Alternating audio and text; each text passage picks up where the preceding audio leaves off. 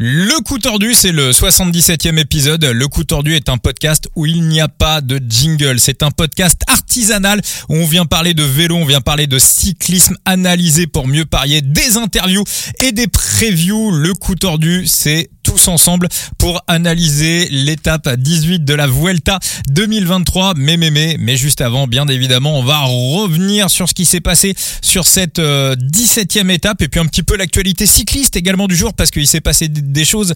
Il y avait des courses en Italie, il y avait une course en Belgique également. Donc, on va discuter de tout ça. Alors déjà, euh, la première chose, alors c'est vrai qu'avant-hier ou hier, il y a eu une, euh, tout dépend à quel moment vous écoutez le podcast, il y a eu la fameuse masterclass avec le top 3 de, de Finn Fisher Black. Euh, Aujourd'hui, malgré tout, bah là voilà, je me suis trouvé hein, sur les pronos du jour, on va revenir euh, dessus. Je me suis pris euh, deux, trois petits taquets dans la tronche. C'est la première fois d'ailleurs, parce que des fois je peux avoir des mauvaises séries ou voilà, bon bah j'ai des mauvaises séries. Donc voilà, alors je le dis, hein, gagner au paris sportif et même si on connaît son sport, même si on connaît le vélo, gagner tous les jours ça n'existe pas. Il y a personne qui gagne tous les jours. Vous aurez des périodes où ça va, des périodes où ça va moins bien, mais euh, le mec qui arrive et qui euh, prétend euh, rentrer des trucs tous les jours ou quasiment tous les jours, celui-ci c'est un mytho. Voilà, je vous le dis directement, ça n'existe pas. la deuxième chose, bah, c'est la lecture de, de Thibaut de la Tib. on en parlait ce matin sur l'Adbrooks. Donc moi, mon prono du jour aujourd'hui, c'était la victoire de Remco Evenepoel. C'était l'un de mes pronos du, du jour. Et euh, bah, la Tib, il me l'a dit ce matin euh, dans le live sur Ladbrooks. Hein, pour ceux qui étaient à l'écoute, ça se passe sur Twitch tous les matins à 10h. On fait un petit dernier tour euh, de, de voilà de la start list, des favoris, du parcours, de la météo. On en rediscute un petit peu euh, tous ensemble. Et donc euh, la Tib, il m'a dit, il m'a mis un bémol quand même sur sur Remco pour cette étape. Il m'a dit, écoute, moi j'ai plutôt l'impression que sur cette étape-là, il va s'échapper pour aller chercher les points du com. Et puis derrière, il va se, il va se ranger. S'il voit que l'Angliru c'est trop compliqué, il va se ranger tranquillement. Et il va plutôt attendre l'étape 18 euh, où là il aura beaucoup plus de chance. Et bon, moi j'avais un petit peu de mal à y croire. Je me suis dit si Remco il a deux minutes au pied de l'Angliru, ça va le faire. Et donc si vous avez vu l'étape, bon l'échappée a mis un petit moment à sortir. Ça c'est ça c'est ça c'est logique, c'est cohérent. Cataneo lui a fait un travail énorme. Et ensuite la les deux descentes hein, d'ailleurs, euh, les deux descentes avant euh, l'Angliru, euh, ils les ont fait vraiment tranquilles. Et la toute dernière juste avant l'Angliru, il était vraiment les mains sur les cocottes, il prenait zéro risque. Enfin, on voyait qu'il avait pas pas qu'il avait pas envie, mais que il, clairement il jouait pas l'étape. Et là, c'est pas une question d'être en forme ou pas en forme, parce qu'on l'a dit, on m'a posé la question sur le TikTok du, coup tordu euh, en live. Big up à toi, euh, Arthur. Euh, à partir du moment où il a mis les mains sur les cocottes dans la dernière descente, bah clairement c'est qu'il jouait pas l'étape. Et ça colle totalement avec sa son interview d'après course. Et son interview d'après course colle totalement avec euh, ce que Latib avait dit ce matin sur l'Adbrooks. C'est-à-dire que Remco euh, a expliqué bah, qu'il avait disputé avec qu'il avait discuté avec euh, avec cette Sepp Kuss avant la course, que Kuss lui a confirmé que les Jumbo allaient tout faire pour aller chercher la gagne de l'étape. Et donc à partir de là, bah il voilà, il s'est pas mis une caisse monumentale dans l'Angliru. S'il avait eu 4-5 euh, minutes d'avance au pied de l'Angliru, il aurait joué le coup à fond.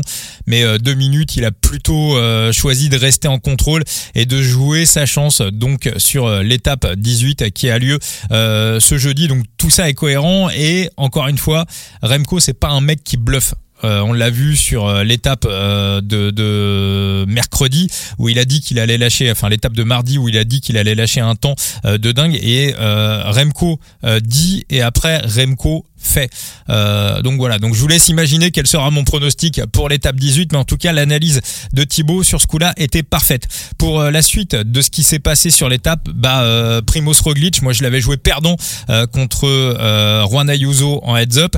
Alors les deux quand même, ils ont un niveau de forme qui est quand même très très compliqué à, euh, à évaluer. Déjà, Tonton Roglic sur euh, le Giro, bah, ça a été un petit peu comme ça. Hein. Il y a eu des coups de moins bien et il y a eu des coups de très bien.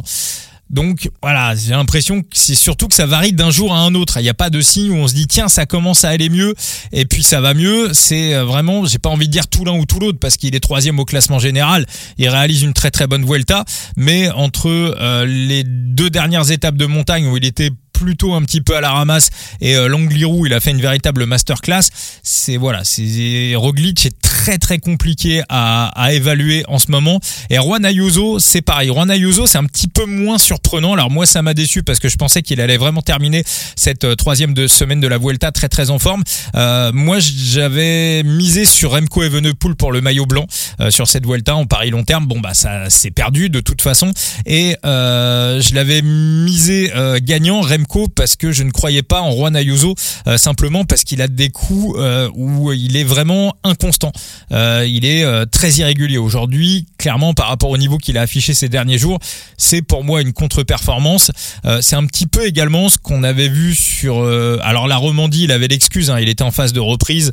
Ça faisait cinq semaines simplement qu'il avait repris, mais quand on est arrivé sur l'étape Rennes, sur l'étape de Thion 2000, il s'est complètement éteint. Et c'est aussi un petit peu ce qu'on a vu sur le Tour de Suisse, où il y a eu des jours où il était vraiment très très bien, il y a eu des jours où il était, bah, il était complètement en deçà. Il a aussi des variations de, de forme assez euh, assez importante. Et Juan Ayuso, bah, s'il veut gagner un grand tour, va falloir qu'il corrige ça absolument pour 2024. Il a euh, déjà claironné sur le fait qu'il voulait faire le Tour de France en 2024. Il y a peut-être un angle de tir à, chaque, à, savoir que Pogachar, lui, euh, bah, pour l'instant, on a plutôt l'impression qu'il serait sur le Giro en 2024. Donc peut-être, peut-être que du côté de la team UE, on pourra arriver en 2024 avec, euh, avec pourquoi pas Juan Ayuso et Joao Almeida. Joao Almeida a dit aussi qu'il voulait faire le Tour de France en 2024, donc on pourrait peut-être aussi un petit peu euh, inverser les rôles. Euh, ça, Ayuso va falloir qu'il corrige et qu'il gagne en régularité. Et bah, moi aussi, il va falloir que je le prenne en compte dans mes paris et que voilà, finalement, une petite croquette sur le top 3 de Juan Ayuso, j'aurais moins perdu que le match-up contre contre Primoz Roglic. Donc c'est aussi euh, mal joué de ma part. Et puis euh, dernière chose sur cette Vuelta, c'est aussi sur le GC, le classement général. Alors Jonas Vingegaard est revenu à 8 secondes de Sepkus et je suis assez surpris dans les échanges que j'ai eus les uns avec les autres. Hein. le coup tordu, c'est aussi fait pour échanger, pour discuter euh, tous ensemble et parfois on n'est pas d'accord. Bon, moi il me semble quand même que cette Vuelta, elle me semble promise à Jonas Vingegaard. Déjà ce jeudi, on a un dernier talus de 8 km à 8,5% de moyenne. Bah Kuss, va falloir quand même qu'il s'accroche dans les roues. Il y a que 8 de marge et puis surtout l'étape de samedi pour euh, Sepkus, pour lui c'est une véritable saloperie quoi. C'est-à-dire que c'est des petits talus, c'est euh, une mini classique, euh, faut se placer, monter courte, faut se replacer, c'est punchy. Il aime pas ça. Bon, moi je pense que si le plan de la Jumbo c'était de faire gagner à tout prix Sepkus, je pense qu'aujourd'hui Vingegaard aurait attendu Sepkus et il l'a pas attendu. Alors on m'a fait la réflexion, on m'a dit oui, mais pourquoi il a pas relayé Roglic dans la fin de l'Angliru Bah de toute façon sur ce genre d'ascension, euh, la prise au vent est quasi nulle. Donc qu'il l'ait relayé ou qu'il l'ait pas relayé, de toute façon, Roglic et Vingegaard ont fait absolument le même effort. Et pourquoi il n'a pas été faire le sprint à Roglic? Je pense que s'il prend l'étape à Roglic, là par contre, il fout le feu à la Jumbo. À mon avis, c'était un petit peu tendu. Donc euh, moi pour moi ça me semble promis à Jonas Vingegaard. Je vois que chez les bookmakers le favori est à nouveau Sepkus avec une cote à 1,66. Alors peut-être que je me plante, hein, peut-être que mon avis est minoritaire, mais je pense, je pense que mon pari long terme sur la victoire de euh, Jonas Vingegaard sur cette Vuelta est plutôt bien parti. Après peut-être que je me trompe. Il y a Fé qui me pose la question, est-ce que je pense que Bardet semble super fort alors qu'il a eu une prépa euh, affreuse. Alors déjà fait, il y a euh, t'as raison, t'as raison fait. Euh, voilà, moi je le voyais moins bien que ça sur euh, cette Vuelta. Romain Bardet, il avait dit lui-même qu'il avait fait une une mauvaise prépa. Alors après attention, il y a peut-être aussi du bluff de la part de Romain Bardet. Après c'est vrai qu'il a eu le Covid au mois d'août. Ça voilà, ça c'est sorti, c'est officiel. il a eu il a eu le Covid. je pense que le travail qui a été fait en amont sur le reste de la saison du côté de Bardet a été a été très très bon. Maintenant Bardet se retrouve aussi et c'est assez inédit pour lui. Il se retrouve dans une position d'électron libre. Habituellement, Bardet, une sixième, une septième, une huitième place sur un classement général, habituellement, il s'accroche. Là, finalement, il y a des étapes où il peut mettre un petit peu en off, il peut euh, décrocher, euh, rester dans les roues, il, il, a moins de pression. Donc, je pense aussi que c'est quelque chose qui le sert et qui lui permet d'être performant sur certaines étapes. Parce que c'est vrai que Bardet, même s'il n'a pas gagné d'étape, il réalise une Vuelta qui est quand même plus que correct. Pour continuer sur l'actualité de cette journée, sur l'actualité vélo, déjà à noter quand même que sur le Tour de Toscane, Tadej Pogacar a pris un petit tir. il a pris la quatrième place. Pavel Sivakov lui a mis une minute 40 sur le, le, Tour de Toscane. Alors après, je suis pas inquiet pour pour Tadej Pogacar parce que généralement au niveau des biorhythmes, on parlait des biorhythmes de forme, généralement fin août, début septembre, souvent il est pas terrible. Hein. L'année dernière, il avait pris un tir sur la Bretagne classique, on l'avait vu également au championnat du monde euh, en Australie l'an dernier, c'était pas bon du tout et puis après il est revenu en forme et il a gagné le Tour de Lombardie. Mais quand même, il a pris un, petit tir et puis euh, Rémi Cavagna sur le Tour de Slovaquie. Alors pour lui, le, classement général est quasiment gagné. Hein. Il a il a foutu une tôle à tout le monde. Euh, 1 minute 45 d'avance euh, à la fin de l'étape qui était sur une étape qui pouvait être promise aux sprinters. Donc voilà, Rémi Cavagna, puis en plus c'est un mec voilà qu'on adore dans le dans le coup tordu, le TGV de Clermont-Ferrand. Donc bravo à lui, bravo pour euh, cette belle performance et pour terminer vite fait sur ma journée betting, il y en a qui l'ont vu ce matin sur les réseaux sociaux. J'avais proposé le match-up sur le Grand Prix de Wallonie, le match-up de Michael Matthews Bling Bling qui battait Mathieu Van. Alors là, j'ai fait une erreur. Voilà, je suis là aussi dans ce podcast pour vous faire un petit peu partager mon expérience de, parieur. Euh, je pense que je me suis laissé griser. C'est vrai que Fisher Black, personne l'avait vu arriver. On rentre le top 3. Là, je reçois plein de messages. La communauté qui grossit. On prend une centaine d'abonnés sur euh, sur Twitter. Je vois aussi les scores du podcast d'aujourd'hui. On, on est monté, on a explosé euh, le podcast. Donc merci à vous. Mais je pense que je me suis laissé griser. C'est-à-dire que dans un premier temps, euh, mon analyse sur Van Der je pense qu'elle était bonne, à savoir qu'on n'a pas du grand Mathieu Van. Hein. Il a coché la case de devenir champion du monde sur route. Pour lui, c'était un rêve, ça y est, c'est fait. Là, Mathieu Van Der Poel, je dis pas qu'il est en exhibition, mais il est là un petit peu pour montrer le, maillot. Le Grand Prix de Wallonie, en principe, c'est un penalty pour Mathieu Van Der Poel. Le vrai Mathieu Van Der Poel, même à 90% de sa forme, en principe, c'est une course qu'il remporte facilement. Et donc, j'avais deux choix soit Michael Matthews qui battait euh, Mathieu Van Der Poel à 2,32 ou alors euh, Mathieu Van Der Poel qui gagnait pas la course, la cote était à 1,44. Et j'ai longuement hésité, je me suis vu trop beau, je me suis laissé griser et, euh, et j'ai pris, j'ai proposé finalement et j'ai pris le heads up de Matthews contre Van Der Poel et bon bah bling bling. Alors je pense qu'il a eu un problème dans la dernière ascension parce qu'il était il était bien placé dans la dernière ascension et finalement il a pas terminé l'étape alors qu'il était encore dans le jeu à 2 km de l'arrivée. Donc je pense qu'il a dû avoir une, une chute ou euh, il a dû avoir un souci. Euh, mais pour euh, Bling Bling, voilà, c'était pas c'était pas le bon c'était pas le bon match-up. C'était pas c'était pas ce qu'il fallait faire. donc donc voilà. Donc je me suis laissé griser. C'est une erreur de ma part. Et on reparlera également des match-up dans l'analyse de, bilan en fin d'année parce que au niveau de ces match-up qui sont disponibles pour les, parieurs de l'étranger qui sont interdits en France. Euh, sur ces match-up, je me fais littéralement poutrer la tronche. Donc c'est simple. Ceux qui me suivent dans le coup tordu, et qui m'ont suivi euh, uniquement sur euh, le marché de l'Argel, sur le marché français, enfin le marché ANJ. Alors vous, il n'y a pas de problème. Hein. Vous avez pris un beau billet, vous êtes gagnant. Euh, voilà, depuis début 2022, ça, il y a aucun souci. par contre, je me fais un petit peu et je me fais complètement manger mon bilan par ces match-up. donc on peut, voilà, on peut un petit peu détourner le truc et jouer dessus à l'étranger si on connaît du monde. Et là, par contre, mon bilan est vraiment très très très mauvais sur ce type de pari, alors qu'il a été positif par le passé. Et on reparlera tout ça. On fera des analyses de bilan, on creusera, on en reparlera à l'intersaison. On fera venir notamment euh, Benoît Tréanton, qui est un voilà un immense parieur. Hein, les spécialistes le connaissent. Euh, on l'a déjà eu dans le coup tordu sur l'épisode 0. Il reviendra à l'intersaison et on parlera de tout ça euh, tranquillement parce que c'est des choses très très importantes. on va enchaîner donc sur la 18e étape de cette Vuelta. Alors une étape assez longue quand même, une étape qui fait plus de 200 bornes. Il y a plusieurs ascensions. on en a on en a 5 en tout.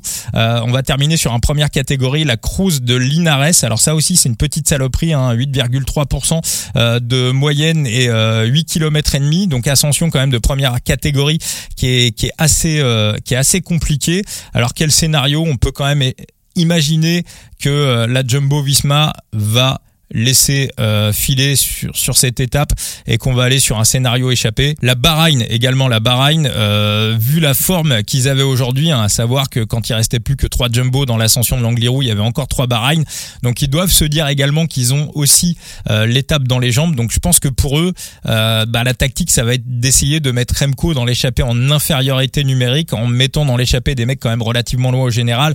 Je pense que Bouitrago c'est euh, trop près.